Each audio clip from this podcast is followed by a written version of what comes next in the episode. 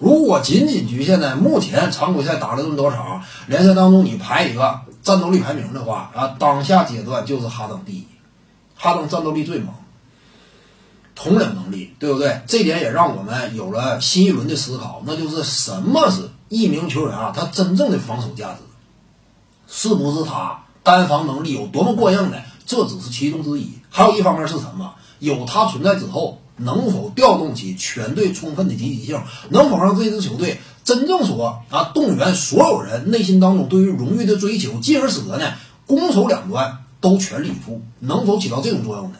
哈登能够为这支球队注入这种改变，之前凯文杜兰特呀、凯瑞欧文呢都无法做到。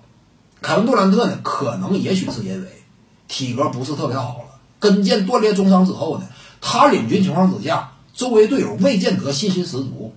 你不一定什么时候倒了，那这支球队前途如何呀？还能否争夺冠军呢？可能说内心当中没底，因此呢，战斗欲望啊，投入的级别呀就差点。凯瑞文呢？本身缺乏领袖魅力，哈登来了之后呢，呈现出来了不同的篮网的精神面貌。因此呢，呃，也能够让我们产生一种思考：什么是一名球员真正的防守价值呢？还是那句话，篮球不是一对一的斗牛，而是五对五的全场对抗。一名球员的进攻端意义，并不在于单纯的中距离立棍单打，而在于啊，你施加给五对五比赛什么样的进攻影响力。这就是为什么哈登啊，进攻端而言。其实就五对五的篮球赛场之上，他是比杜兰特更优秀的一个球员。哪怕是健康情况之下的杜兰特呀，哈登也是更优秀的。因为什么？你施加给五对五的比赛，影响力的级别是不一样的。防守端呢，单防能力可能说哈登仍然有瑕疵，但是他有团队的属性，这点你也得考虑在内的，对不对？有了一名球员之后啊，整支球队防守端面貌为之一改。你是不是也得算上？就是这名球员。防守能量的另一层面的体现，你也得算。所以现阶段你要是排的话，哈登属于是联盟最强战斗力。当下阶段你不考虑季后赛，就打这么些场常规赛，你看到这名球员啊，他巨大的影响力基本上够得上这个级别。排第二的现阶段的话，乔恩·比德，别看说最近遭遇伤病侵袭，但是今年他呈现出来的低位能量。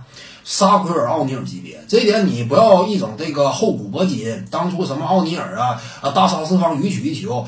当然，奥尼尔那会儿呢是拿下过三连冠的。现在乔恩比德呢，季后赛毫无斩获。但是还是那句话嘛，现阶段讲，对不对？就打这些场常规赛，你现在判断的话，恩比德打出表现绝对是极具说服力的。现阶段排，那就是哈登第一，恩比德第二，排第三的呢，尼古拉约基奇有可能。